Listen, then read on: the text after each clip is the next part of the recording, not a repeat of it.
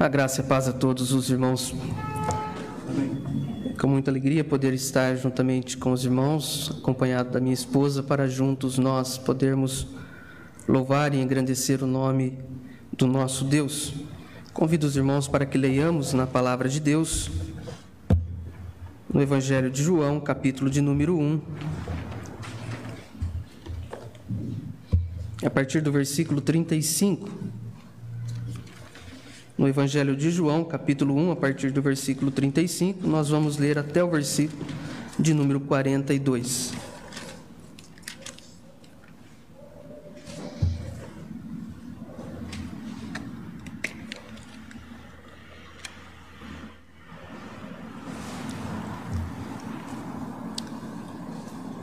Em João, quarto evangelho do Novo Testamento, capítulo de número 1, do versículo 35 ao 42, a Bíblia diz assim: No dia seguinte estava João outra vez na companhia de dois de seus discípulos, e vendo Jesus passar, disse: Eis o Cordeiro de Deus. Os dois discípulos, ouvindo-o dizer isto, seguiram Jesus. E Jesus, voltando-se e vendo que o seguiam, disse-lhes: Que buscais? Disseram-lhe: Rabi, que quer dizer mestre. Onde assistes? Respondeu-lhes: Vinde e vede. Foram, pois, e viram onde Jesus estava morando e ficaram com ele aquele dia, sendo mais ou menos a hora décima. Era André, o irmão de Simão Pedro, um dos dois que tinham, que tinham ouvido o testemunho de João e seguido Jesus. Ele achou primeiro seu próprio irmão Simão, a quem disse: Achamos o Messias, que quer dizer Cristo, e o levou a Jesus. Olhando Jesus para ele, disse: Tu és Simão, filho de João, tu serás chamado Cefas, que quer dizer Pedro.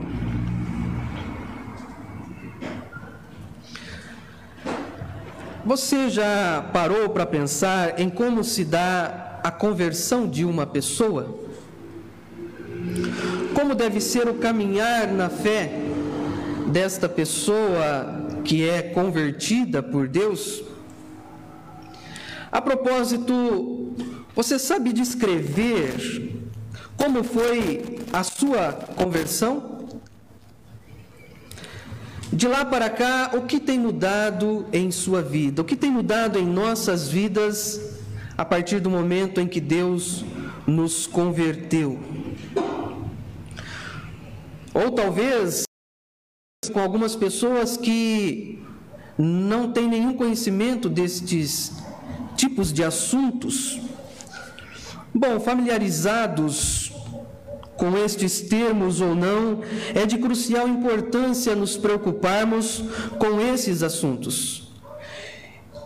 E o texto desta ocasião nos fala um pouco sobre estes tão grandes e importantes assuntos das Escrituras Sagradas, como devemos pregar o Evangelho, a exemplo de João Batista, e como devemos responder à pregação, como este discípulo chamado André. Mas antes é de suma importância compreendermos o contexto em que esse texto foi escrito ou por que ele está aqui de fato nesta passagem das Escrituras para nossa melhor compreensão.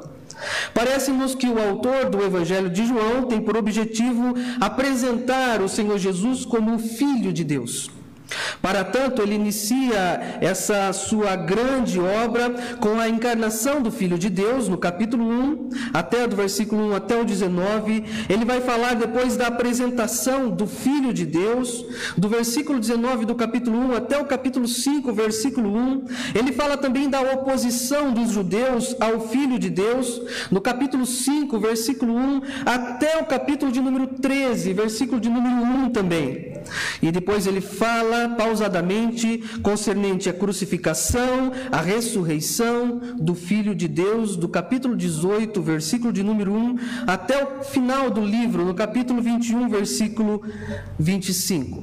Essa nossa passagem que lemos nesta noite está inserida num contexto em que o apóstolo ou o evangelista, ele revela, ele apresenta o Filho de Deus, a fim de que as pessoas creiam nele.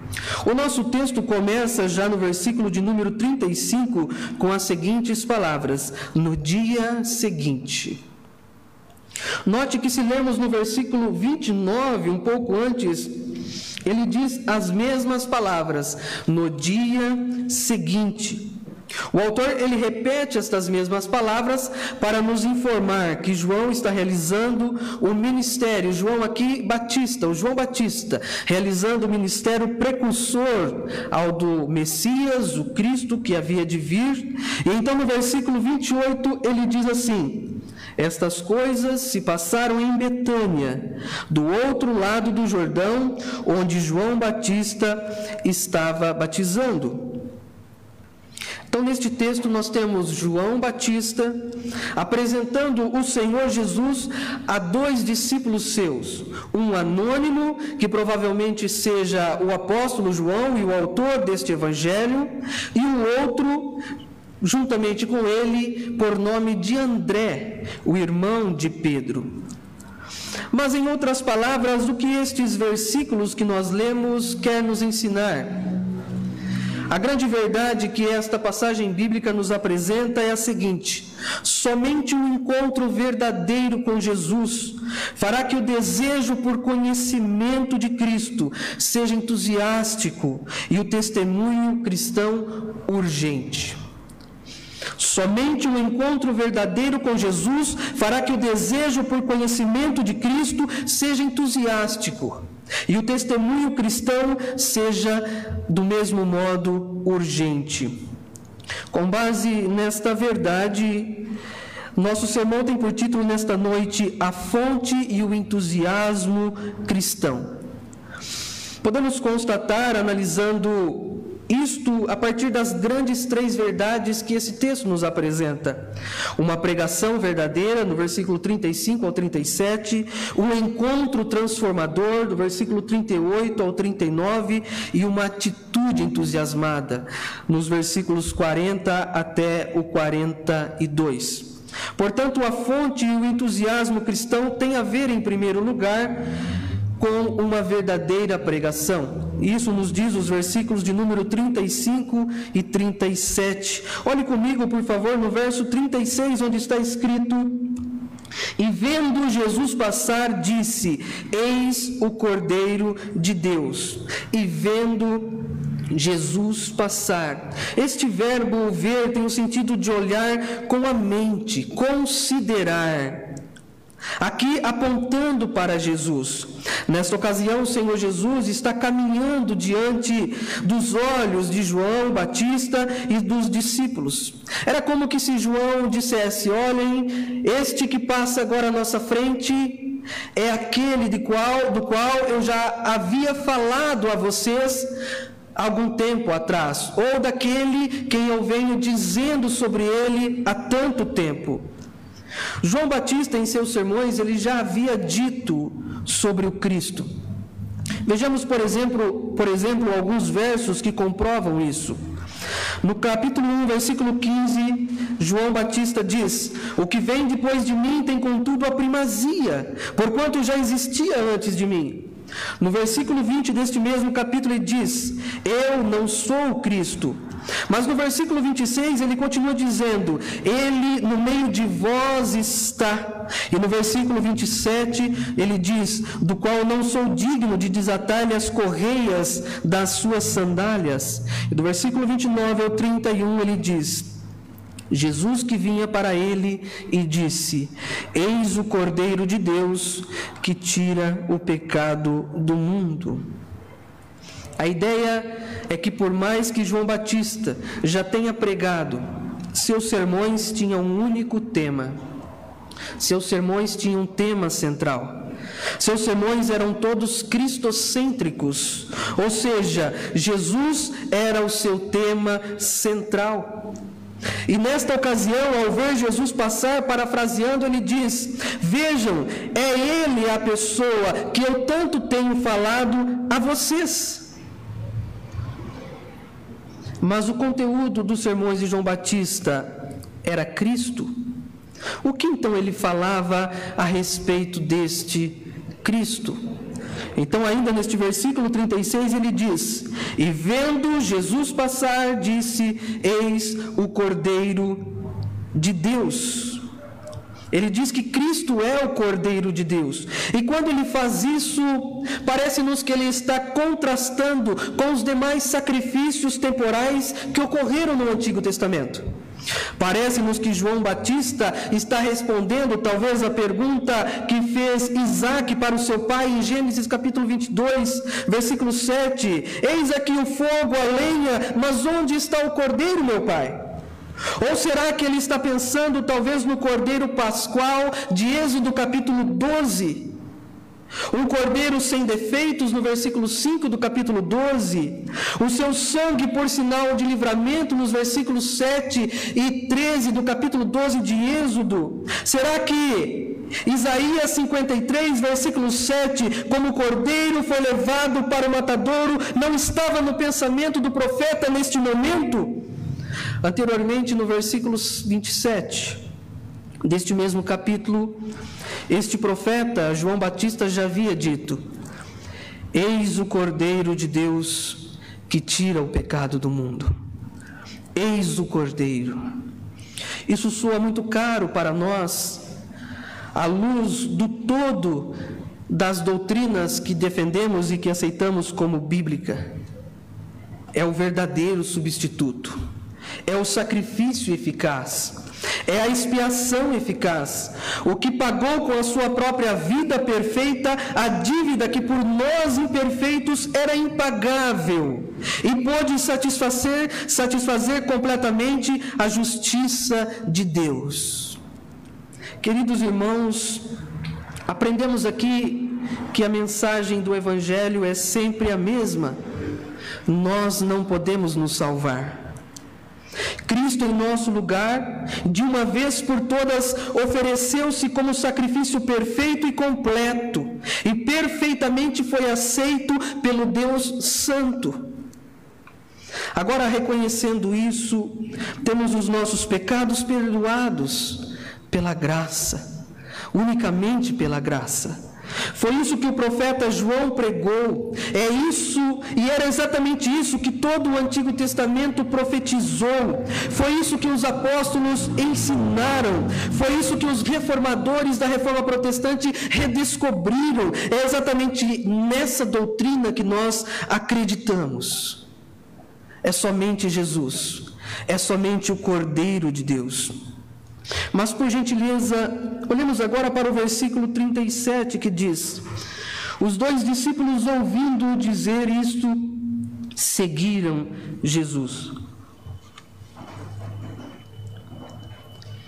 E a ideia que temos aqui é que essa reação de seguir dos discípulos foi imediata, ou ainda um resultado de ouvir. Ao ouvir João Batista, eles rapidamente saem da presença dele e seguem aquele homem que João Batista estava apontando. O escritor desenvolve a ação de ouvir depois de seguir a Cristo como um todo, como uma ação completa, como algo já feito, já concluído perfeitamente. Ele tinha certeza, estes moços, esses rapazes tinham a certeza de que aquele Jesus era de fato o Cordeiro de Deus, ou seja, foram completamente convencidos pela pregação que já vinham ouvindo de João Batista. Irmãos, não há outro método de conversão verdadeira, senão este nos apresentados por João nesse texto de que Jesus é o Cordeiro substituto e que somente uma fiel exposição desta verdade, uma fiel exposição das sagradas Escrituras, é que fará com que as almas serão convertidas pelo próprio Cristo e pelo Espírito Santo, aplicando estas verdades à vida destas pessoas, e então elas seguirão verdadeiramente ao Senhor Jesus Cristo. André crendo que Jesus é o Cordeiro, ele não se satisfaz ao vê-lo passar. André segue-o. Isso nos leva a uma outra verdade desta nossa exposição. Vejamos agora, então, em segundo lugar, um encontro transformador. Os versículos de número 38 e 39 nos falam disso. Eles foram impactados por uma pregação verdadeira que os leva a um encontro transformador. No versículo 38, lemos as seguintes palavras: E Jesus, voltando-se e vendo que os seguiam, disse-lhes: Que buscais? Que buscais? O que vocês buscam? Ou como a tradução da Bíblia, a Nova Almeida atualizada diz: O que vocês estão procurando? O que é interessante aqui é que a pergunta do Senhor é pelo que buscais e não por quem buscais. Mas ele faz tal pergunta, como está no texto, após ter feito uma observação cuidadosa dos dois discípulos. E o versículo diz: E voltando-se e vendo, a ideia que este verbo aqui transmite, vendo, o verbo ver, traz é que Jesus olha como que estudando, procurando saber qual é a real intenção daqueles discípulos de João Batista até então em segui-lo. O que buscais? A resposta de André nos soa no mínimo interessante. E no versículo ele diz: Rabi, e o próprio autor, ele faz aqui um entre parênteses, que quer dizer mestre, onde assistes? Ou seja, mestre. Rabi é uma palavra que significa mestre, professor, instrutor, alguém que tem um conteúdo para passar para o seu aluno. André agora então tem um novo mestre o Senhor Jesus. Ele reconhece que Jesus tem autoridade e tem conteúdo para lhe ensinar. Aqui vemos concretamente os efeitos da pregação de João Batista. André, curioso, agora quer de fato saber mais deste Jesus que João Batista lhe apresentou. Ele quer conhecer, ele quer ouvir. Ele apenas conhecia de ouvir falar, mas agora os seus olhos contemplam o Cordeiro de Deus. Mas note algo interessante ainda nesse texto. A pergunta do Senhor Jesus que buscais é respondida por uma outra pergunta deste rapaz André: Onde assistes? A nova versão internacional traduziu da seguinte maneira: Onde está hospedado? Notemos aqui que o objetivo de André não é por soluções imediatas. Ele não quer milagres extraordinários. Ele crê no Cordeiro lhe apresentado e quer aprender mais do seu novo mestre. E sabe que não é apenas uma simples conversa, mas sim um discipulado intenso. Esse tempo, essa permanência é de crucial importância para André e o outro companheiro dele anônimo no texto. Não é uma avaliação de decisão por decisão, mas é um desejo de, conhec de profundo conhecimento, compreensão a respeito deste seu novo mestre. Em outras palavras, a pergunta pelo que buscais do Senhor é respondida por André, não buscamos pelo que, mas estamos buscando por quem. E nós queremos o que ou buscamos por quem? O princípio aqui é muito claro. O que buscamos por ser cristãos, irmãos? Quais as nossas reais intenções? Por sabermos quem é Cristo, estamos seguindo somente ou simplesmente pelos benefícios ou por adorá-lo? As palavras do Senhor Jesus merecem destaque também aqui. No versículo 39 ele diz: Respondeu-lhes: Vinde e vede. Vinde e vede. É um imperativo, é uma ordem para fazer alguma coisa. A nova versão internacional de, descreve: venham e verão. E de fato, esse vir e ver continuou por pelo menos três anos no discipulado intenso de André e de todos os demais discípulos. O texto continua: foram, pois, e viram Eles não ficaram titubeando. Ah, vamos depois, vamos amanhã, vamos em algum outro momento, mas não agora. Eles não titubearam, eles foram. A ação deles aqui é imediata. Eles não cochearam entre alguns outros pensamentos. Este verbo foram constituição como um todo, uma atitude que não tem mais volta. E eles ficaram com o Senhor Jesus. Seguir a Cristo não é suficiente. Seguir a Cristo não é suficiente. Devemos fazê-lo pelas razões corretas, pelas razões certas. Esse texto também nos leva a entender que o nosso crescimento espiritual tem muito a ver em ficar, irmãos, em permanecer, em demorar-se na condição de discípulo. É interessante que o autor aqui, ele silencia o conteúdo do assunto no período em que os dois discípulos estiveram com o Senhor Jesus. Mas é interessante que alguns versículos logo abaixo jogam luz nesta passagem. Por exemplo, no versículo 43, o Senhor Jesus apenas diz a Filipe: segue-me.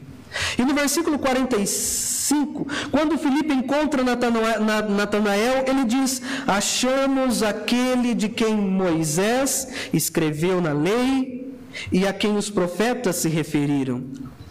É provável que o assunto que Cristo tem com André e João seja o mesmo aqui. Eles estão conhecendo o Cordeiro de Deus, aquele que tira o pecado. Mas são os nossos motivos ao segui-lo. André, antes de pregar, ele sentou-se para aprender. Que ninguém então se levante para ensinar se não se sentou para aprender. No versículo 41, no versículo 42, André, André está pregando o evangelho a Pedro, o seu irmão. André, antes de liderar, ele aprendeu a obedecer. O evangelho cresceu, o evangelho expandiu-se na vida de André, no seu interior, para depois ele o proclamar.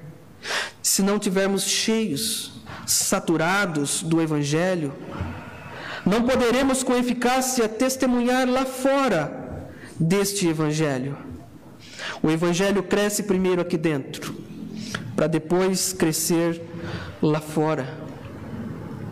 Irmãos, no mundo dos enlatados em que vivemos, neste mundo dos descartáveis, neste mundo da velocidade luz da internet, neste mundo do quase pronto do micro-ondas, somos chamados por nosso mestre a parar, a desligar o Wi-Fi e ficar, permanecer, aprender, Precisamos entender que a metodologia de Cristo é diferente do marketing de hoje, do nosso tempo.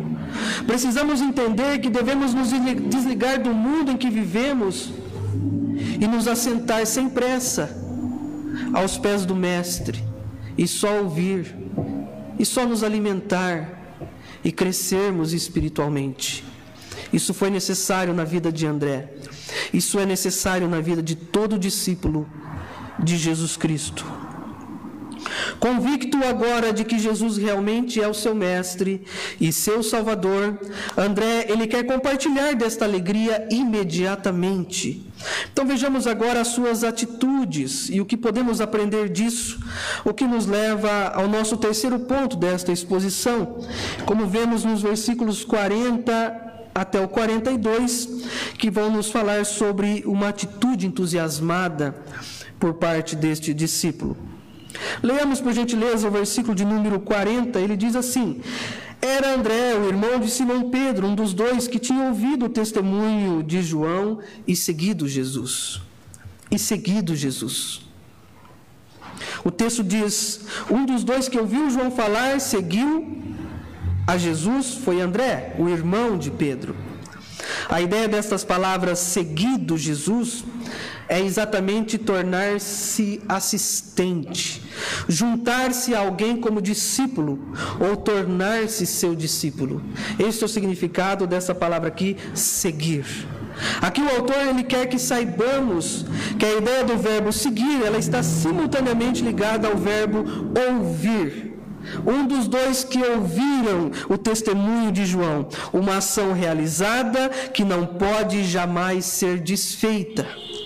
André passou longas horas provavelmente ouvindo a Jesus e no dia seguinte já estava na qualidade de seguidor, de discípulo de Jesus. A maravilhosa graça é um caminho sem volta. Uma vez que Cristo se revela salvando, somos dele para sempre. Graças a Deus por isso. O nosso texto continua dizendo no versículo de número 41. Ele achou primeiro o seu próprio irmão Simão, a quem disse: Achamos o Messias. Abre o entre parênteses, que quer dizer Cristo, e fecha o parêntese. Há algo a ser considerado aqui. A primeira atitude de André, ou a primeira atitude que André teve, foi procurar o seu irmão e dizer: Achamos o Messias. Meus irmãos, se interpretarmos que se qualquer pessoa passasse por André, ele abordaria essa tal pessoa e falaria deste maior acontecimento da sua vida. Nós não estaríamos errado ou forçando esse texto. O texto lhe dá abertura para esse tipo de interpretação, porque o termo aqui primeiro, a primeira pessoa a ser achada, aqui é de tempo, mas também é de importância. Encontrou Pedro, porque a primeira pessoa de fato que ele encontrou foi Pedro. Então o que aprendemos disso é uma grande doutrina, a soberania divina e a responsabilidade humana. A intenção primeira não brotou no coração de André especificamente por evangelizar Pedro, mas já estava no plano soberano de Deus que as coisas nesta ocasião acontecessem como elas assim aconteceram. Se temos a intenção de evangelizar alguém, devemos fazê-lo o mais rápido possível e de maneira correta.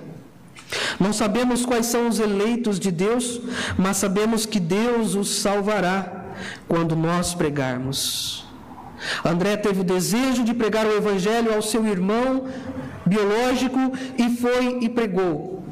Mas o que ele tinha no coração era algo tão grande, tão intenso, que se uma outra pessoa topasse com ele no caminho, ele pregaria o evangelho para aquela primeira pessoa. Mas aprove a Deus que ele encontrasse a pessoa que ele desejava no coração. E então ele pregou para ela, a Pedro. E também era, primeiramente, do plano divino, a salvação de Pedro. Ao encontrar Pedro, André diz Achamos o Messias. E achar aqui quer dizer vir a conhecer, achar por averiguação, exame, observação. O que André agora crê e defende não foi uma coisa assim é, desculpem-me o, o, o, português vulgar, empurrado goela abaixo. A fé que André agora defende é uma fé racional, é uma fé lógica. Ele pôde averiguar, ele pôde pensar, ele pôde entender. Então, quando ele diz achamos o Messias, de fato ele está dizendo eu creio, eu entendo e eu defendo que Jesus é o Messias. É uma crença racional. A fé que André defende. Mas o que ele quer dizer? Achamos o Messias? Messias significa alguém que foi ungido, ou ungido. Era no Antigo Testamento o ato de consagrar alguém, separá-lo a um ofício especial. Nesse sentido, o rei, o sacerdote e o profeta.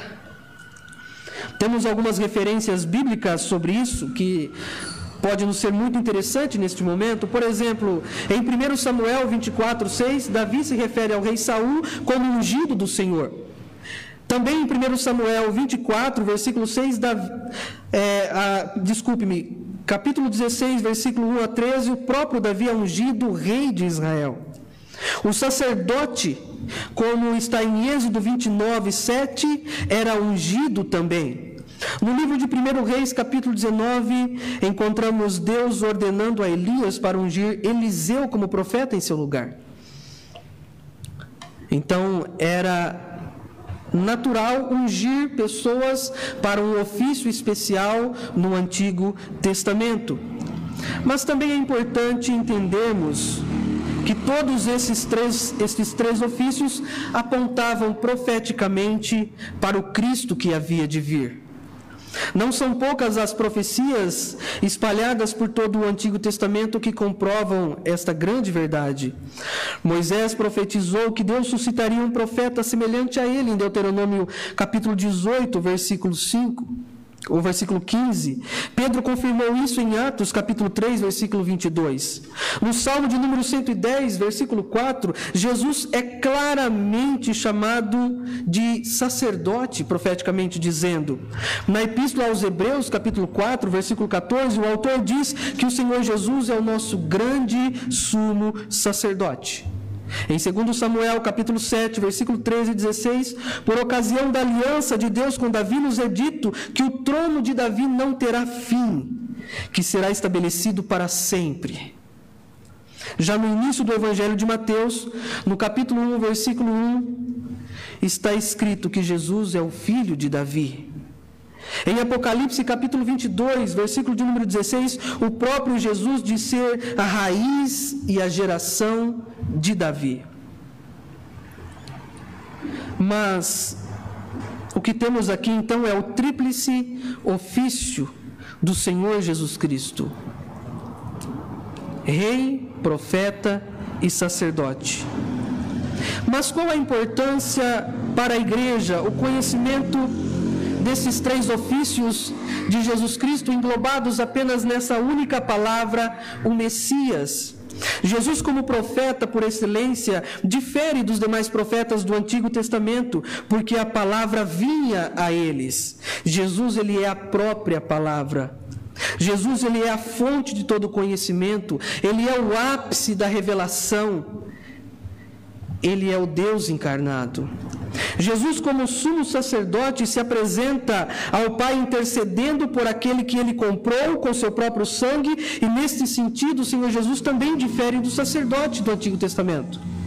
Porque ele é ao mesmo tempo o sacrifício perfeito e o sacerdote que se oferece pelos pecadores.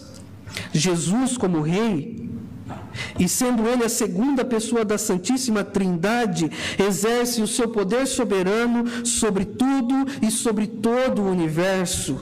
Mas seu reinado se estende especialmente e especificamente sobre a igreja, onde ele é o administrador, onde ele cuida do seu povo e o salva. Mas é importante entendermos aqui o Messias dentro do contexto em que o autor deste evangelho o coloca. E é propositalmente que em João capítulo 20, versículo 31 está escrito: Estes, porém, foram registrados para que creiais que Jesus Cristo é o Filho de Deus, para que crendo tenhais vida em seu nome. Jesus Cristo, o Filho de Deus. É interessante notarmos que o apóstolo João, ao escrever este texto, acrescenta ao longo dele notas explicativas. Como vemos aqui entre parênteses no nosso texto, que quer dizer Cristo. João Calvino, ao comentar sobre esse texto, ele diz o seguinte: o evangelista interpretou o termo hebraico Messias para o grego Cristo, com o fim de publicar a todo mundo o que fora conhecido secretamente dos judeus. No versículo 42, nós encontramos novamente uma ação importante de André. E o levou a Jesus. Ele apresentou o Cordeiro de Deus, mas que também é rei, profeta e sacerdote, e o levou a Jesus.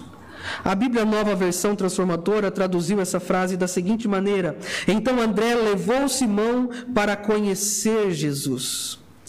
E levou aqui nesse texto nos dá a ideia de carregar, apresentar, instruir, investir tempo. O que temos feito, irmãos, para que as pessoas tenham encontro com Jesus? Você pode imaginar André acomodado aqui?